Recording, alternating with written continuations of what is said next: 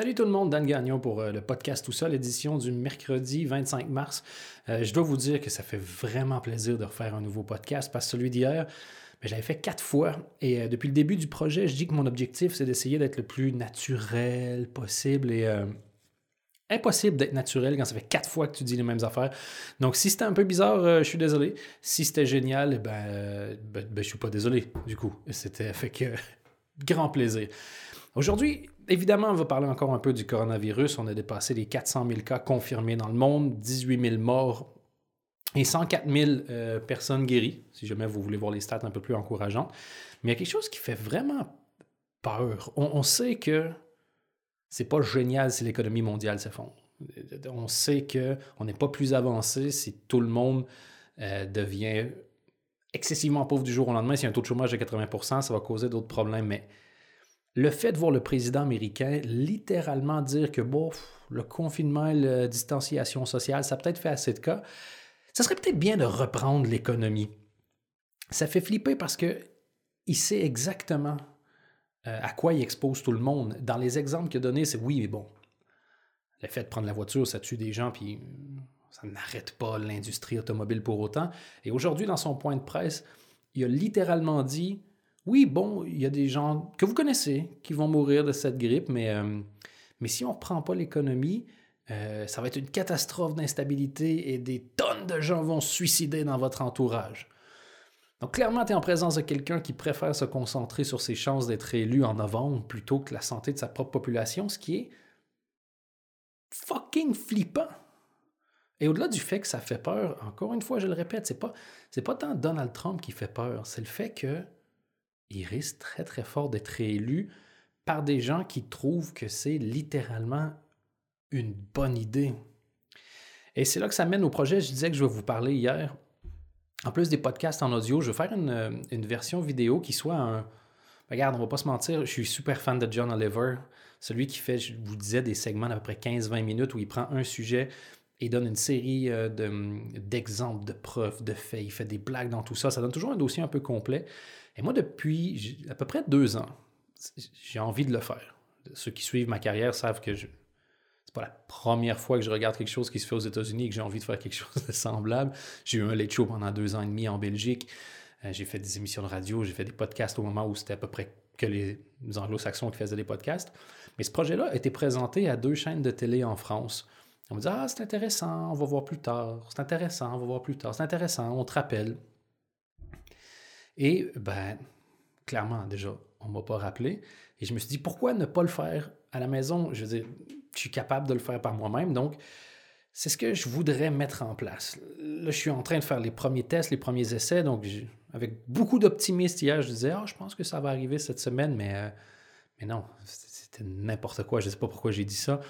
Je veux attendre que ce soit vraiment bon. J'ai eu cette tendance-là longtemps d'être tellement enthousiaste euh, avec mes nouveaux projets que j'ai envie qu'ils sortent maintenant. je, suis excité, c'est comme je vois les cadeaux de Noël le 2 décembre, je les déballe tout de suite, mais à 36 ans, j'essaie de, devenir un tout petit peu plus mature et d'attendre qu'une idée soit dans sa version finale avant de la proposer.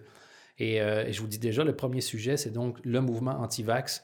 Comment ça a commencé? Pourquoi est-ce que ça a continué? Même si il y a des dizaines et des dizaines et des centaines et des milliers de preuves que ce qui a été avancé est faux, pourquoi est-ce que ça continue d'avancer? Et je pense que dans un, environnement actuel où peu de personnes, beaucoup de personnes, pardon, ne, font pas la différence entre un fait et une opinion et que ça cause littéralement des morts, ça peut être intéressant de faire une recherche sur les origines de ce mouvement-là. dans quoi est-ce que c'est ancré au niveau de la psychologie? Pourquoi est-ce qu'on a envie de croire? Ma théorie a toujours été la même depuis longtemps. La popularité des, euh, des théories sur le complot viennent principalement d'une chose des gens qui doivent absolument penser que le système est truqué. Parce que si le système n'est pas truqué, si je ne suis pas où je voudrais être dans la vie, à ce moment-là, c'est ma responsabilité, c'est ma faute. Mais si le système est truqué, c'est grave, je, suis très intelligent, je comprends tout, mais j'avais aucune chance. Et donc, je pense que en partie une manière de se dédouaner quand il y a une frustration entre là où tu pensais arriver dans la vie et là où tu te retrouves vraiment aujourd'hui. De toute façon, on va avancer là-dessus, on continue de faire des recherches et, euh, je dis, je suis en train de, vraiment préparer le studio pour pouvoir filmer ça. Je ne sais pas combien de temps ça va durer. Je crois que ça va être des petites capsules. J'aimerais ça qu'elles soient assez courtes, mais euh, eh, me connaissant, je vais me dire ça va durer deux minutes, ça va durer 14. Réduire ça à, je sais pas, 5, 6. J'aimerais ça tourner autour de 6 minutes à peu près euh, là-dessus. Donc voilà, si vous avez des idées, est-ce que vous avez une, préférence de timing déjà? Est-ce que vous préférez 3-4 capsules plus courtes, une plus longue, très explicative? Moi, ce que j'aime beaucoup avec John Oliver, le fait que ce soit plus long, c'est si tu t'intéresses à un sujet, une fois que tu as regardé son segment à lui, ben, tu as l'impression que c'est quand même assez exhaustif, que tu as ce qu'il faut de connaissances pour comprendre les autres informations que tu peux aller chercher, par exemple. D'un autre côté, je sais que si je fais des vidéos d'une ou deux minutes, ben, sur Instagram ou sur Facebook, c'est quand même vachement plus facile de, le faire. Puis il y a toujours ce fond euh, en moi de casse-couille. Ils ont toujours dit ah, fais plus court, fais plus court, fais plus court. Et et je pense pas que ça soit une si bonne idée que ça de toujours viser le plus court par peur que les gens n'aient pas une longue capacité d'attention. En gros, plus tu donnes uniquement la nourriture à ton enfant, euh, qui est celle qui veut manger parce que c'est plus facile, parce que c'est plus sucré, moins il va être ouvert d'esprit, plus il va s'habituer à du rapide, plus il va être, entre guillemets, impatient. Et c'est pour ça que j'ai envie de faire les choses exactement la longueur j'ai envie qu'il fasse. Exactement comme le podcast, il y a des épisodes qui ont duré 15 minutes, d'autres qui durent plus 35-40. Peu importe. Voilà, j'essaie de parler exactement le nombre de secondes et de minutes où j'ai quelque chose à dire. Aujourd'hui, je voulais faire quelque chose de différent. Je dis, on a beaucoup parlé du, coronavirus. Je voulais vous raconter une histoire euh, personnelle, deux histoires personnelles pour être euh, précis. Euh, la première, elle n'a rien à voir, mais j'ai vécu la première conséquence personnelle du coronavirus. J'espère que je ne l'ai pas raconté parce que j'ai enregistré, je vous dis, le podcast quatre fois et je sais que c'est dans certaines des versions. Va savoir si c'était dans la version que j'ai publiée hier, mais je me suis retrouvé gêné d'aller au, supermarché l'autre jour. J'essaie de faire les courses pour mes parents aussi. Et, et j'étais dû pour acheter du papier de toilette. Et quand je suis arrivé à l'endroit pour acheter du papier de toilette, eh ben, j'ai failli pas l'acheter. Je me suis dit, putain, on va me juger. Je vais avoir l'air de tous les gens qui, qui, qui en accumule de peur d'en manquer, euh, quoi que ce soit. Euh, et, j'ai failli ne pas en acheter. J'avais peur vraiment qu'on allait me regarder à la caisse en disant encore un de ces crétins. Et j'ai ça. Je ne sais pas pourquoi le, monde des magasins m'intimide. Aucune idée d'où ça vient. Depuis que je suis tout petit, c'est comme ça. Quand j'ai acheté mon premier rasoir, j'avais 14 ans. J'avais tellement peur que la caissière me juge, genre qu'elle me regarde puis qu'elle fasse Mais t'as trois poils, t'as pas besoin de ça. C'est peut-être pour ça d'ailleurs qu'aujourd'hui, je me suis rattrapé et que je, je suis excessivement barbu et cheveux longs et tout ça, je sais pas. J'ai acheté d'autres objets avec, pour pas que ça ait l'air juste de j'achète un rasoir. Donc j'ai dépensé six fois le prix que ça m'aurait coûté pour un rasoir parce que j'avais peur de faire face au jugement de la caissière qui, au final, ne m'a absolument pas jugé. C'est une caissière. J'ai acheté un objet, elle a pris mon argent. Fin de notre interaction. Quand j'achetais des préservatifs, c'était pareil. Et il y a un truc qui me reste encore aujourd'hui au, resto, par exemple. Si je commande, on dit, pas, du poulet, puis qu'on me livre de la salade, eh bien, je vais préférer manger la salade que dire au serveur que il ou moi me suis trompé. C'est une moins grande souffrance de. Ben, c'est pas une souffrance du tout, mais ça me dérange beaucoup moins de manger pas ce que j'avais envie de manger que de faire changer les plats. Même principe, si je rentre dans un petit magasin, genre une librairie, et euh, il y a juste un vendeur. Donc, il m'a vu arriver. C'est une petite place. Impossible de ressortir sans acheter un truc. Que ce soit la plus petite connerie ou quoi que ce soit, mais un briquet, même si je fume pas, mais je ne pourrais pas ressortir. Je, ne sais pas, je me sens humilié. Aucune idée. Je sais pas si je suis le seul. Si ça vous arrive aussi, des, des, des tocs comme ça, des trucs étranges dans des magasins où vous sentez obligé de faire, ou je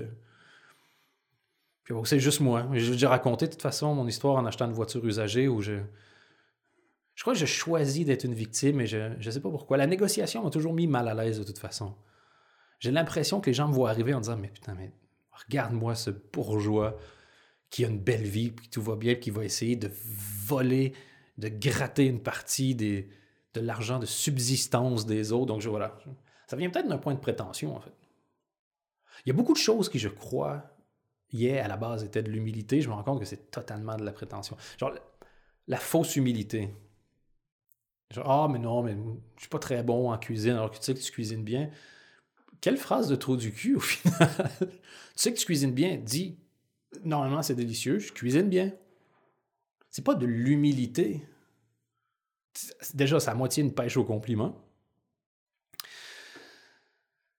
Il y a ça aussi avec le refuser de l'aide.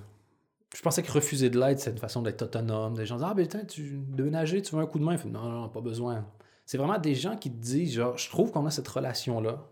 Je voudrais te, montrer que je suis là pour toi. Et toi, tu fais Nah, fuck you, recule d'une case. Donc, des fois, c'est très utile aussi. Si tu préfères effectivement que cette personne-là recule d'une case. Et... et, je pensais que ça venait d'un problème, encore une fois, de Ah, je suis un peu gêné comme personne. Pas du tout. J'ai juste peur d'être redevable. Ah, j'aime pas les cadeaux. Si, si, t'aimes pas les mauvais cadeaux, t'aimes pas l'idée d'être redevable. Enfin bref.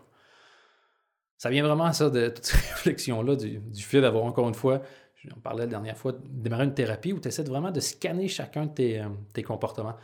Et justement, c'était ça le, gros sujet pour moi aujourd'hui, c'est l'alcool. J'adore l'alcool. Je, suis fan du, du goût. J'aime tout sauf la bière blanche, que je vais boire quand même s'il faut. Le vin rosé, que je vais boire quand même s'il y en a. Voilà, en gros, si je résume le reste, j'adore, j'adore le goût. encore une fois, je ne vois aucune différence entre le fait de boire le soir ou boire le matin. Pour moi, les plaisirs du soir sont plus agréables le matin. Genre, faire une sieste le soir, l'après-midi, super. Faire une sieste le matin, du génie. Être un peu sous-sous le soir, pas mal. Être un peu sous-sous le matin, absolument génial. Et faites la liste de tous les plaisirs. Pour moi, le, matin, le fait de faire quelque chose le matin, surtout si c'est supposé être fait le soir, dans la logique générale, c'est un multiplicateur de plaisir. Je vraiment, j'adore. Et donc, ça me donne une relation un peu particulière à l'alcool parce que j'ai aucun mal avec le fait de boire seul. Euh, j'aime pas être sous, vraiment, j'aime pas être bourré. Donc, je vais boire un petit peu, un verre ou deux. Mais ça fait en sorte que je me suis souvent retrouvé à aller faire une sieste à 11 h parce que j'avais vu deux bières le matin, un mercredi, en pyjama, parce que je travaille de la maison. Et je me disais, bah, ouais, est-ce que c'est vraiment un problème? Qu'est-ce que ça peut foutre? Je bois pas mal tous les jours depuis des années. En soi, tu bois un verre ou deux, c'est pas un problème. J'ai jamais loupé de rendez-vous. J'ai souvent été très marrant en étant bourré. Beaucoup de gens croient qu'ils sont drôles quand ils sont bourrés. Moi, je le sais que c'est vrai. Parce que ma vie, ça a été de faire des shows, d'écrire pour les autres. Et je sais quand j'étais sobre et je sais quand j'avais bu. Et je sais qu'une partie de ma maison euh, a été payée avec l'argent des blagues que j'ai fait sous l'influence de l'alcool. Ça, j'avais fumé aussi, je fumais de la weed, j'ai arrêté. Et je me dis, bah, je fais juste boire, c'est pas si mal. Mais à un moment donné, les années ont passé. Puis je me suis dit, ça fait plusieurs années que je me dis, aux vacances, je vais arrêter de boire. Quand je reprends le travail, je vais arrêter de boire. Je ferais bien une semaine sans alcool. Et quelques fois, je m'étais dit, OK, il faut vraiment que j'arrête. Et j'arrêtais un mois. Et j'y arrivais sans aucun problème. Et dès que je rebuvais un verre, je repartais dans la même habitude. Je me disais, c'est, c'est bizarre. D'un côté, tu te rassures en disant, OK, je sais que je suis capable d'arrêter de boire. Mais est-ce que c'est vraiment sain? C'est comme la personne qui, au lieu de faire des régimes, euh, ne mange pas pendant trois jours revient à son poids et remet exactement les mêmes choses dans son assiette après. C'est pas. Et, j'écoutais un livre d'un gars que j'aime beaucoup qui s'appelle Tony Robbins. Si vous ne connaissez pas, c'est un, en gros, c'est un espèce de coach de vie, mais qui a prouvé son efficacité. Genre, il a travaillé avec euh, Bill Clinton, Ronald Reagan, Michael Gorbachev, avec euh, Serena Williams. Ça fait 40 ans qu'il fait ça. Euh, si vous avez vu Shallow Al, donc Al le superficiel, je crois, en français, euh, avec Jack Black qui en gros voit les gens pour leur beauté intérieure. Euh, il y a cette transformation-là après avoir croisé quelqu'un dans un ascenseur. Cette personne, c'est Tony Robbins. Il y a un documentaire sur lui sur Netflix qui s'appelle I Am Not Your Guru. Et il explique à quel point lui, il essaie de aider les gens à comprendre que toutes les transformations que tu veux faire dans ta vie, certaines exceptions près évidemment, tu peux les faire tout ça et en toi, il s'agit de comprendre le chemin et les stratégies adoptées, si on résume. Et il y a un livre en ce moment qui est un extrait justement de ces, conférences, qui s'appelle Unleash the Power Within, que j'écoute. Et justement, dans ce livre-là, ce matin, en arrivant au travail, euh, je l'entendais dire que c'est beaucoup plus facile faire un jeûne que faire régime. Parce qu'il y en a un des deux où tu ne réfléchis pas. Tu sais, je mange pas. Donc, tout ce qu'on te propose, c'est non. Toute la nourriture qui passe, c'est non. Alors que si on te propose, si tu fais régime et qu'on te propose un morceau de gâteau, tu te mets à faire des calculs dans ta tête. OK, oui, mais non, mais si je mange pas ça, est-ce que ça va aller? Et donc, c'est plus exigeant. Et je me suis dit, bah, c'est vrai, je devrais peut-être essayer plutôt de faire ça. Donc, au lieu d'arrêter de boire complètement, je vais essayer pour la première fois de ma vie de contrôler la chose. Contrôler, peut-être pas le bon terme, mais plutôt avoir une approche saine. Et, euh, et je pense que pour n'importe quelle mauvaise habitude, c'est hyper intéressant de savoir que ton problème d'alcool n'a probablement rien à voir avec l'alcool. problème de jeu, probablement rien à voir avec le jeu, etc. C'est qu'est-ce que tu vas chercher? Qu'est-ce qui fait que quand tu es dans une situation, tu penses à une canette de bière froide et tu fais comme oh, oh, oh, oh. Genre, c'est con, mais moi, j'adore le fast-food. J'ai arrêté d'en manger juste parce qu'il n'y en a pas autour de chez moi. Euh, donc voilà, mais j'adore. Je trouve ça délicieux. Allé voir le film de Morgan Spurlock à l'époque, Super Size Me, je crois, euh, sur le fait de manger que du McDo pendant 30 jours et voir les effets que ça faisait sur son corps. En sortant de là, je crois que j'ai fait ce que la plupart des gens ont fait en sortant du docu. J'ai foncé chez McDo, j'ai acheté deux Big Mac. Le fait de le voir pendant une heure et demie m'a juste donné envie, alors que c'était une heure et demie de te dire c'est mauvais pour ta santé, voici des preuves, voici des preuves. Puis moi, ce que j'ai fait, c'est Big Mac. J'imagine que je ne suis pas le seul. Sauf qu'avec la bière, ce que je me suis rendu compte, parce que moi, c'est surtout de la, bière, ce que je me suis surtout rendu compte, c'est que j'ai pas de problème à travailler quand j'ai bu. J'ai pas de problème à, faire les tâches que j'ai à faire. mais quand tu as bu, il y a l'espèce de, pour moi, l'espèce de petit high. Je, pas, je disais souvent à la blague, j'ai l'impression d'être né avec moins de bières dans le corps. Quand je bois une bière ou deux, il me semble que j'ai de l'énergie, je suis de bonne humeur. ça, s'appelle l'alcool dans le sang. Mais quand l'alcool sort du sang, c'est exigeant pour le corps parce que le corps, littéralement, l'alcool, c'est un poison. Donc le corps doit guérir euh, et doit réhydrater certaines régions. Donc en gros, il, il suce toute l'eau qu'il y a dans certains organes et c'est une des raisons qui fait que tu as, un coup de fatigue. Et moi, c'était ce coup de fatigue-là, je me suis rendu compte que j'étais toujours un peu crevé, parce que je buvais toujours un peu un petit verre. Et, euh, donc, j'ai commencé il y a trois semaines, je dirais, à dire, OK, bon, là, je vais déjà pas boire tous les jours et pas boire pendant que je travaille, parce que tant que j'ai pas fini mes tâches de la journée, je, vais essayer de boire. Et l'étape clé, pour moi, ça a vraiment été de juste admettre que j'étais dans une démarche de je trouve que je bois trop donc, je veux diminuer. Pour moi, c'est le plus difficile parce que si tu dis, genre, ah, je vais essayer d'arrêter de boire un peu, voir ce que ça donne, tu n'y arrives pas vraiment, tu n'en as parlé à personne, ben, tu continues les mêmes habitudes. Et moi, je dis, il n'y a pas de conséquences vraiment visibles. Mais là, quand tu l'affirmes, que tu le dis et que tu prends la décision, si tu n'arrives pas à diminuer la consommation d'alcool, ben à ce moment-là, il n'y a, a, pas d'autre conclusion que Oh, j'ai un fucking problème et j'arrive pas à le régler tout seul, je dois aller chercher de l'aide. Donc, c'est très engageant, je trouve, dans la démarche. Il n'y a, pas d'autre solution que de réussir, parce que si tu ne réussis pas, tu ne peux pas revenir à la situation précédente. Tu dois aller à la situation suivante et trouver des solutions. Et la première semaine, 3-4 jours de suite sans boire, puis pour ça, je dis, ah, en cuisinant, il me semble que ça serait agréable. C'était le soir, c'était pour le souper. J'ai bu un verre, je me suis senti très bien, je suis allé me coucher, le lendemain, je me sentais très bien. Deux jours après, j'ai bu deux bières. J'adore l'IPA. Il y a une marque dont je suis super fan qui s'appelle euh, La Belle-Mère. C'est une brasserie qui s'appelle Archibald au Québec. C'est ma deuxième bière préférée au monde avec la Westmalle Triple en Belgique.